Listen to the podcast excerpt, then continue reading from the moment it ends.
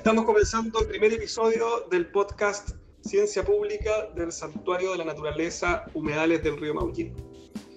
Hoy día, como también en los próximos nueve programas, eh, nos acompañará José Cárdenas en los controles y tenemos un invitado especial para hacer este primer programa piloto del podcast, eh, Jaime Cursach, doctor Jaime Cursach, eh, quien es eh, un reconocido ecólogo del sur de Chile, con numerosas publicaciones científicas en torno a las aves, a los mamíferos marinos, eh, y actualmente se desempeña también como encargado y coordinador de los aspectos científicos de la Fundación Conservación Marina.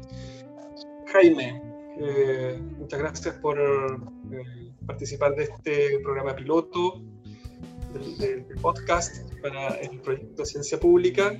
Eh, te agradecemos que tengas la disponibilidad para hablar hoy día de un tema que nos imaginamos de tu total interés, las aves, las aves acuáticas del santuario de la naturaleza del río Mauquín. Hola Jaime. Hola Claudio, hola, José. Saludos para todos los que están, todos, todas las que están escuchándonos. Fuerte saludo desde acá, desde el sur de Chile, bajo todo este contexto de, pandemia, pero eh, haciendo el aguante y bueno, avanzando y qué mejor que estar todos vinculados con este santuario de la naturaleza que es tan importante para, nuestra región. Muy bien. Jaime, ¿qué, ¿A dónde te llevan las aves? ¿A dónde te llevan las aves cuando las viste, cuando las estudias? Eh, ¿A dónde te llevan cuando vas al santuario? Sabemos que haces investigaciones en el santuario, que estás haciendo monitoreo. ¿Qué te evocan las aves primero que todo antes de entrar en, materia de datos y ciencia? Bueno, hay una, hay una relación eh, sanguínea de, herencia en mi relación como, como persona en cuanto a, las aves. Eh, previo al, al, trabajo científico, a, mi acercamiento, mi, mi, reconocimiento desde la ciencia para encontrarme con las aves, vengo de una familia que se dedicaban ya, bueno, antiguamente era, cazaban aves y todo, pero también se dedicaban a, a rehabilitarlas, en, tenían su aviario en el campo, mi abuelo. Entonces, viendo la vez también estoy viendo con mi pasado. Y hoy día ya eh, todo tiene que ver con, con interconexiones interconexiones de ambientes en los cuales hoy vivimos, pero que están visitándonos eh, seres que no, no, poseen fronteras. O sea, las aves vienen, nos dejan su canto, algunas nos dejan sus huevos, nos dejan sus plumas, nos dejan su, eh, su, su, feca, ¿cierto? Que todo es información que desde la ciencia es, muy valiosa, pero a la vez también desde un punto de vista eh, más eh, espiritual o artístico, hay un complemento que, que, siempre a uno lo, está impulsando a, a, seguir con estos temas. Qué bien. Bueno, para los que no se escuchan, Jaime tiene un, un, amplio currículum científico, ¿verdad? ha estado ligado en diversos proyectos de de investigación, del estudio de las aves, eh, de aves oceánicas, ha estado por allá en el sur, en las islas de ¿verdad? Pero últimamente se ha vinculado mucho al, santuario de la naturaleza del río Maullín. y, te pregunto ahí, Jaime, consideras o cómo ves tú eh, al río Maullín y sus humedales en torno a la importancia para la conservación de las aves? ¿Este santuario representa un lugar importante para la conservación de las aves? Sí, sin duda, sin duda. O sea, el, el, apoyo que se fue logrando para poder eh, lograr crear esta área protegida viene principalmente por los reconocimientos previos de, de, los sitios de importancia para aves playeras migratorias. Y eh, así también para el caso de mm, aves que son residentes, que están todo el año, pero están gracias a que el, paisaje, la, estructura del ecosistema les garantiza refugio y alimento. Entonces, es, hablamos de un, santuario de naturaleza que es súper relevante para la ornitología nacional, pero a la vez también para, para, todas las personas que estén interesadas en la conservación de la naturaleza y todos los emprendimientos económicos asociados que van desde el punto de vista del, lado del, del, turismo de intereses especiales. Bien. ¿Qué particularidades en la comunidad de aves que hay acá santuario eh, tú reconoces? ¿Dónde encuentras el mayor valor desde el punto de vista de la fauna? Me parece que el, mayor valor, más que un sitio específico, es justamente el, gradiente de ambientes. El gradiente de ambientes que, a medida que el río avanza y a la vez también está las asociaciones vegetales, vamos encontrando en, el conjunto eh, una biodiversidad que realmente es única a, nivel de, Sudamérica. Entonces, uno podría, claro, inclinarse por los estuarios, ¿cierto? O por los, humedales que son más de pajonales, pero me parece que es más, relevante contarle a la gente que nos está escuchando de que este es un, sistema que está eh, eh, mezclando, incluyendo zonas eh, andinas como el lago Yanquihue, ¿cierto? De ribera, el mismo río y el Océano Pacífico. O sea, la, riqueza del, del, santuario desde el punto de vista de las aves es la diversidad de ecosistemas que está protegiendo.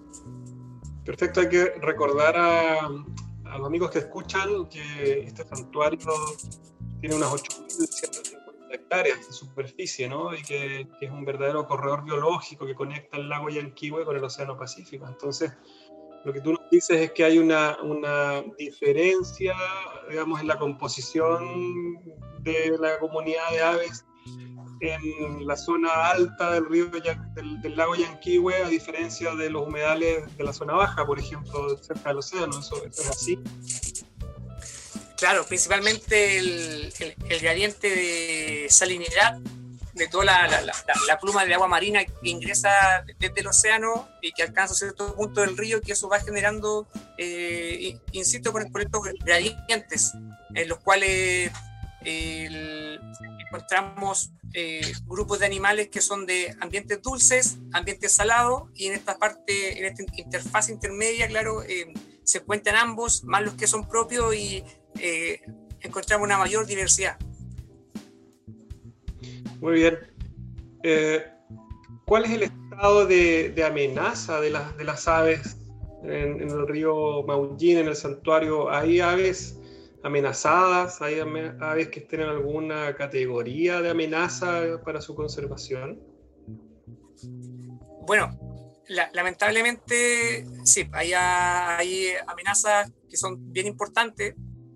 El, eh, para el caso principalmente de aves que son migratorias. O sea, hablamos de aves que por miles de años han visitado el río Maullín y que pueden, puede pasar una temporada en la cual llegan y el ambiente al que sus abuelos, sus padres, ellos y, sus, y su crianza debe también volver, lo encuentran alterado.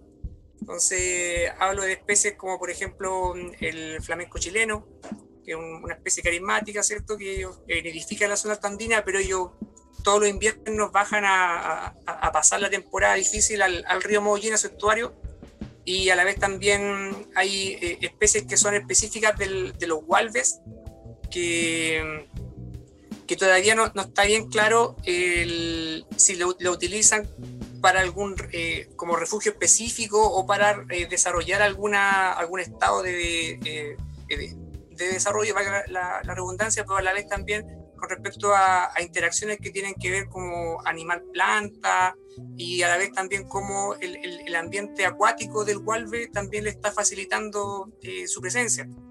Eh, así también pasa con algunas especies de, de, de, playeras menores que todavía está, estamos, estamos en búsqueda de, saber bien cómo ellas se van distribuyendo en el espacio.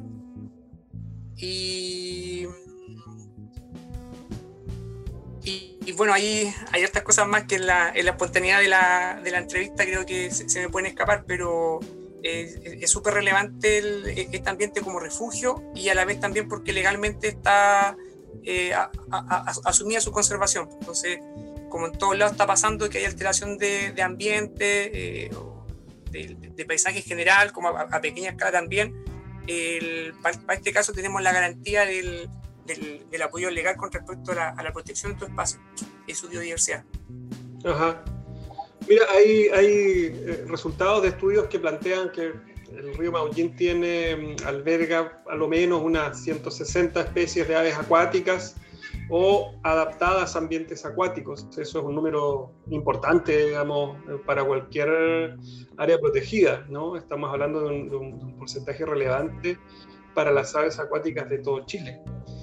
Eh, considerando entonces que, existe esta comunidad amplia de aves acuáticas y considerando estas 8.150 hectáreas de, humedales protegidos, ¿tú le asignas algún rol o piensas tú que desde el conocimiento científico se le puede asignar algún, algún rol de bioindicador o indicador de cambio de estado a las aves? ¿Es, ¿Es, una oportunidad, digamos, de estudio científico ese tema en el santuario? Sí, es una oportunidad para, para, para el desarrollo de la ciencia y en las diferentes disciplinas que la ciencia posee.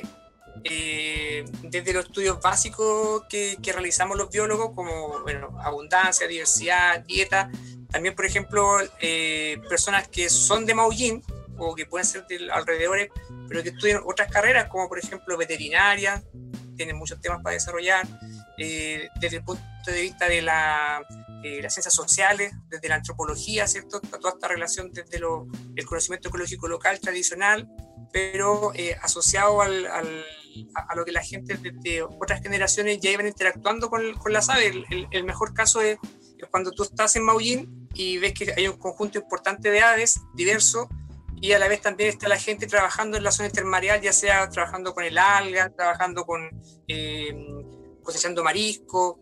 El, para el caso de los pescadores hay una relación que está que cada vez se está entendiendo mejor, que es como ellos siguen a las aves para saber dónde tienen que pescar. Y a la vez también lo, de ahora, pues la, la ciencia normal en el cual ya la, la, interdisciplina ¿cierto? está avanzando hacia los quehaceres que tienen que ver con la economía. Para el caso de aves es más fácil evidenciarlo desde el punto de vista turi del turismo, pero a la vez también hay, hay, otras relaciones más que hay que seguir explorando y, y seguir ejemplos de otras zonas protegidas que han sido exitosas y a la vez también hasta incluso de la, la misma geografía con, respecto al, al, ordenamiento del, uso del borde costero, ¿cierto? Todo lo que son las zonas de nidificación es súper importante eh, saber cuáles son y porque así tú también puedes entender cuáles son las la necesidades ambientales que las aves necesitan y todo lo que está relacionado con, con lo que hace el humano, que desde ese punto de vista el, el Santuario de Naturaleza del Río Mollín es, debe ser el mejor laboratorio que puede tener cualquier centro de estudio acá en el sur de Chile interesante ese concepto de laboratorio, ¿no? de, de, laboratorio natural, de cómo, sí. de cómo se puede acercar la, la, ciencia a la comunidad, pero en el mismo territorio, sin, sin, tener que importar conocimiento científico necesariamente extrapolado de otros lugares, sino generarlo también en el mismo territorio. Sí, a la vez también en un contexto más evolutivo, eh, la, la, sola presencia del sitio arqueológico de Monteverde, que ya ha permitido eh, identificar la, la, a la fauna que vivía con, con, con, lo, con nuestro antiguo habitante. Eh, también hay harto más que encontrar con respecto a, a los pájaros, porque en, en, zonas costeras como por ejemplo en Valdivia o más al norte, que es donde se, se mantienen mejor lo, lo, los restos, eh, cada vez se van encontrando más restos óseos de aves que estaban asociados al asentamiento humano. Y eso ha permitido también ir mejorando el, el conocimiento desde el punto de vista de, de la etnobiología pero a la vez también de los usos que se realizaban antiguamente y cómo eso hoy día se continúa expresándose. Mira, esto, estos mismos resultados que yo te comentaba antes acerca del número de, especies de aves para el santuario del Maullín, también muestran algunos números específicos sobre aves migratorias, ¿no? alrededor de 16 a 17 especies de aves migratorias. Eh, boreales, dicen que, que, migran desde el hemisferio norte, están viniendo cada año, pero también algunas que vienen desde el sur. Entonces, el santuario finalmente actúa como un lugar de encuentro de aves migratorias a nivel continental. Eh, eso es algo usual en estas latitudes, eso le asigna un valor adicional al santuario, tener la posibilidad de encontrar en, en momentos determinados del año eh, especies que, vienen desde tan lejos como Alaska, que se encuentran con otras que vienen desde la Patagonia chilena. Eh, ¿Es algo usual en estas latitudes? ¿Es un valor especial de este santuario? Mira, eh, desde un punto de vista biogeográfico, eh, posee una respuesta que, que, está bien clara, que estamos justamente por, el, por la, la geomorfología de la costa de Chile, estamos justamente en una zona intermedia, en la cual venimos con una costa continua, ¿cierto? De, de, norte a sur, muy continua, y que llegamos justamente a la zona de Maullín, a la comuna de Maullín, que empieza eh, el límite entre el canal de Chacao hacia lo que es la, la, costa fragmentada del sur de Chile, de Canal y Fiordo, Chiloé al sur. Y, por suerte el río Maullín se, se, encuentra justo al medio. Entonces, el, según la fecha, la, la, temporada del año, vamos a encontrar, como tú bien dices, eh, aves que vienen migrando desde la zona austral y aves que vienen migrando desde la zona boreal. Y que en, algunas fechas, unas, fechas que son súper importantes y que más o menos ya se tienen, se, tienen identificadas, que son eh, eh, comienzos de otoño, mediados de otoño, donde todavía se pueden encontrar esta, los grupos que aún están por irse, más los que están llegando, y ahí son los puntos en los cuales la biodiversidad se dispara y, como, como, les cuento, desde el punto de vista de la geografía, de la biogeografía, la, respuesta viene siendo por la, ubicación latitudinal, pero a la vez también de la, geomorfología costera que posee nuestras costas. Fantástico. y a la vez también lo, que hablábamos eh, hace un rato, o sea, el, de por sí es una zona de, de, mezcla, una zona de intercambio, tanto por lo, lo, que sucede entre el encuentro entre el lago Yanquihue y el mar, y lo que, posee, lo que sucede con el encuentro entre estas zonas costeras continuas versus las fragmentadas de la Patagonia. Es toda una suerte. Es, claro, es un, es un, tesoro natural, ¿no? es un corredor biológico, pero también está justo en esta zona ecotonal entre dos regiones biogeográficas, marinas, costeras. No es, no es casual. Tú hace rato mencionaste el, el, turismo y las aves. Entonces, yo aquí te, te quería llevar al el siguiente tema. La, administración o la conservación efectiva de un área protegida requiere necesariamente tomar decisiones de manejo, ¿verdad? Eh, tomar decisiones de exclusión de algunas actividades en algunos casos o de mejorar las prácticas en otros. Normalmente las áreas protegidas requieren un, un plan de manejo, programas de manejo, zonificación. ¿Cómo el conocimiento científico que existe de las aves o cómo en general el conocimiento científico visto desde las aves puede aportar al mejor manejo y a la conservación efectiva de un área protegida como el santuario de la naturaleza. Bueno, esto, el, conocimiento científico que hoy día eh, poseemos, más lo que está practicando desarrollar, hay, que verlo desde diferentes dimensiones. O sea, la, primera que es lo que sería eh, la fotografía en la cual tú te das cuenta que las aves solamente llegan a un lugar. No, no, no están repartidas de forma homogénea en, el territorio, por llamar así. Entonces, ellos están en lugares bien específicos y que te están indicando algo. Ahí viene el nombre de los bioindicadores. Pero desde el punto de vista de la, gestión, que más o menos entiendo que hacia ahí va, va, un poco tu pregunta, desde el punto de vista de la gestión, es necesario que el, el, quien administra está en constante evaluación de sus actos, principalmente para ir eh, readaptando eh, las medidas de administración, como a la vez también evaluando la propia, la propia gestión. Entonces, en este caso, los pájaros, desde el punto de vista de su riqueza de especie, como a la vez también desde la abundancia eh, de individuos por especie, también están entregando señales, señales que tienen que ver con alguna medida especial de gestión, como por ejemplo que se prohíba el tránsito de vehículos en la playa, ejemplo, o que em, se ordene que en ciertos lugares puede haber varazón de botes y en otros no. Eso en algunas partes de, acá del sur de Chile, bueno, la, literatura científica global es, abundante en eso. las aves son un súper buen indicador para ir evaluando, evaluando la, gestión. Pero claro, es uno de los componentes del, del indicadores que debemos considerar. También hay que ir sumando otros, otros indicadores. Perfecto. Y ahí es donde la ciencia, el conocimiento científico disponible se empieza a hacer público, ¿no? Se empieza a apropiar desde los administradores de áreas, desde la misma comunidad que se va informando y en base a ese aporte científico eh, se toman mejores decisiones de manejo. Me imagino que eso también tiene o puede tener un efecto positivo en el momento de proponer buenas prácticas de turismo, por ejemplo, ¿no? Eh, para el turismo de observación de aves. Eh, no sé, estoy pensando en, trabajos científicos, conocimientos que den cuenta de las distancias que hay que observar aves o, hasta qué punto uno puede acercarse. Tengo la impresión que por ahí el conocimiento científico es tremendamente valioso en la práctica. tú lo acabas de, decir súper claro, o sea, hay, hay ciertas mediciones conductuales que la, fauna en este caso nos dice, nos, va, va, indicando de hasta dónde llegar con respecto al, al un turista puede acercarse, por ejemplo, a un flamenco, ¿cierto? Ellos mismos, según su, su, respuesta, ¿cierto? Nos van dando eh, nociones de, de, algunas medidas que se pueden tomar.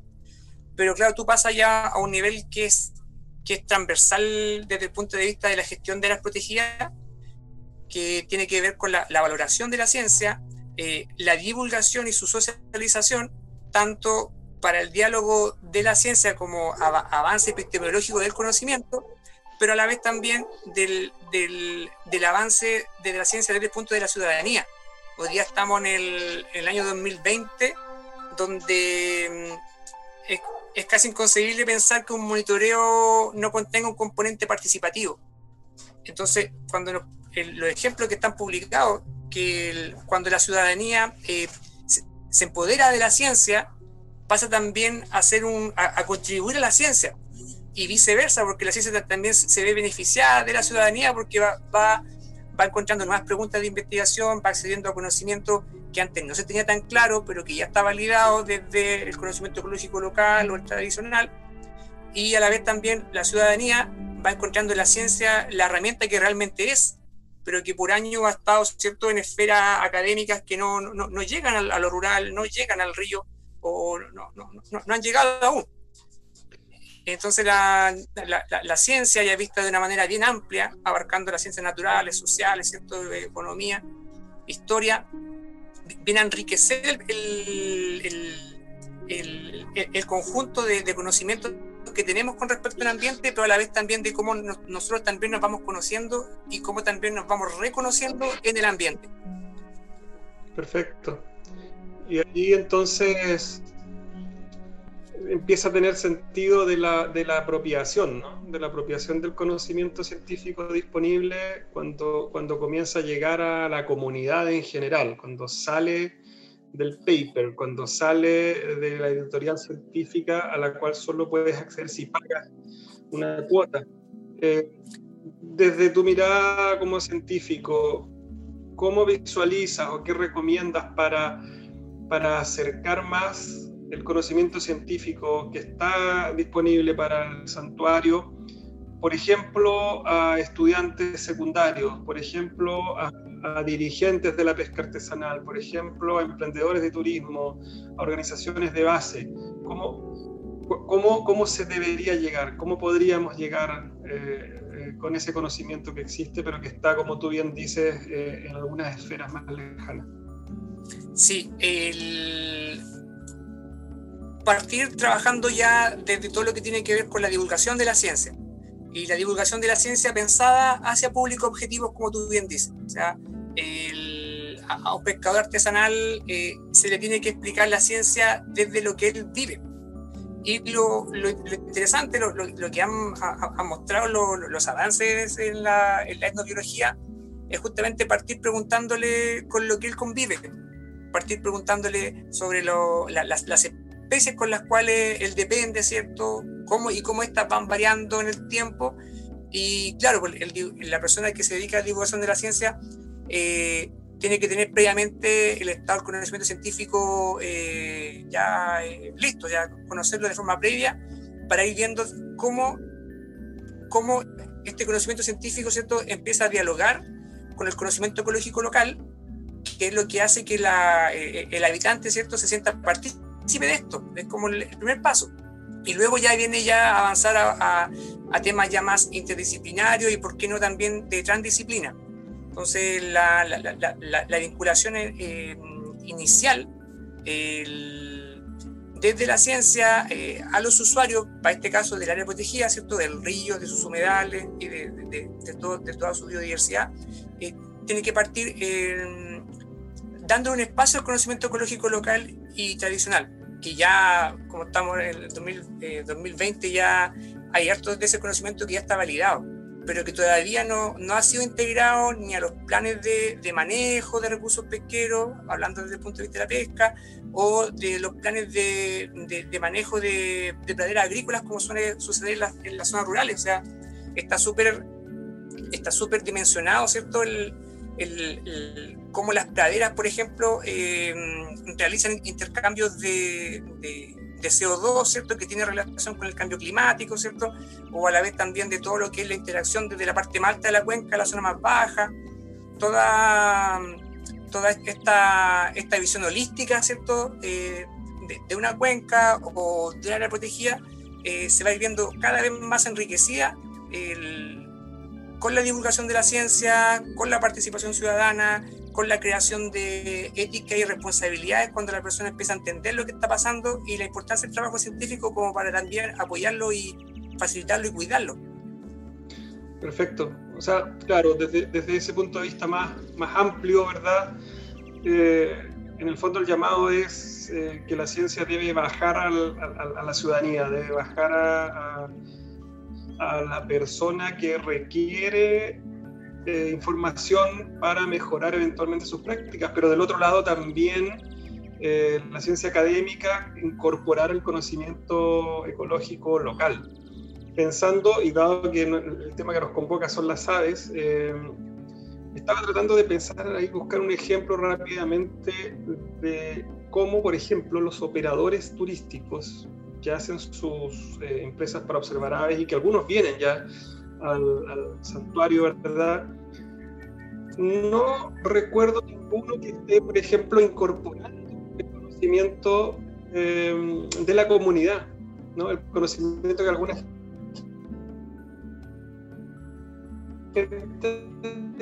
de la comunidad tienen sobre el desarrollo de sus actividades de observación de aves. Eh, probablemente ahí también hay un desafío, ¿no? Cómo, cómo vincular estos puntos de mano del conocimiento científico y ecológico Sí, eh, es un desafío, pero es un desafío que hay que entender lo que es, como, es un proceso, es un, un, un proceso eh, sociocultural que va a tomar su tiempo, pero que el hito histórico, cuando, cuando, cuando miremos hacia atrás, el hito histórico va a ser justamente cuando eh, se empezó a realizar todo este trabajo de, divulgación, de socialización y de valoración de la ciencia. Porque eh, tanto los empresarios turísticos como los vecinos, como los científicos, ¿cierto? Hoy día estamos careciendo de un, marco de diálogo común. Y para este caso, el santo de la naturaleza o cierta especie, llamémosle eh, objetos de conservación, ¿cierto? O que más o menos eh, unifican a los diferentes intereses, el, nos van a hacer encontrarnos. Entonces me parece que el, hito es justamente esto que estamos haciendo ahora. Y hacer divulgación de la ciencia y vamos viendo en cinco años más, en diez años más, cómo esto va, va, creciendo. Si ya eh, la, evidencia ya, ya, está, es cosa de que hay que empezar a hacerlo y ojalá eh, contar con el mayor de los apoyos, tanto desde el mundo público como a la vez también del privado. Perfecto. Oye, para ir ya terminando, una pregunta de rigor en torno a las aves. Tu, tu ave favorita en el santuario, la que, la que quisieras estudiar, la que más te gusta, la que más conoces. Te lo digo sin, sin ninguna duda, el flamenco. El flamenco austral, el flamenco chileno. Bien, bien. La psicodélica del humedal de, estos eh, en específico, ¿no? De la población que visita el santuario, todavía hay desafíos aparentemente. Sí, no, no sé si escuchan la lluvia que, que, está llegando acá en, acá en el sur. Estoy pensando cómo están los flamencos ahora recibiendo la lluvia allá en Maullín. En amortajado, sí. Muy bien. Maravilloso. Miren, estamos en el, en el, en el tiempo de, de este programa piloto la ciencia a través de las aves nos llevó volando por distintos ámbitos de la ciencia pública y nuestras percepciones de, de cómo ésta debería divulgarse y llevarse para que tenga sentido, ¿no? Ciencia con sentido práctico para la toma de decisiones. Eh, vamos a cerrar entonces el programa con un último Jaime, José, eh, respecto de, de, las aves y cómo visualizan entonces el vínculo entre, entre, entre, la ciencia pública y la avifauna del santuario de la naturaleza.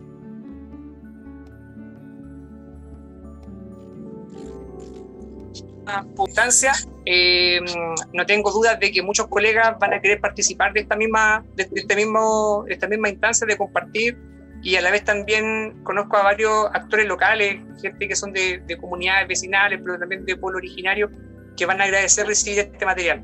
Así que eh, salud por la ciencia, salud por el Santuario de Naturaleza del Río Maullín y que bueno, que, salga todo bien. Perfecto, bueno, eh, este es el programa piloto para, para un programa, un, esfuerzo de divulgación de la ciencia. El Santuario de la Naturaleza del Río Maullín es un, programa que eventualmente puede contar con el auspicio de Ciencia, Tecnología, Conocimiento e Innovación. Eh, y así como también eh, con otros socios, universidades regionales, universidades del sur, y también eh, la municipalidad local de Así que mm, cerramos entonces este primer episodio de, del podcast eh, de manera piloto y les dejaremos invitados para escuchar los próximos otros eh, que estaremos desarrollando a lo largo del 2021. Que esté muy bien, chao.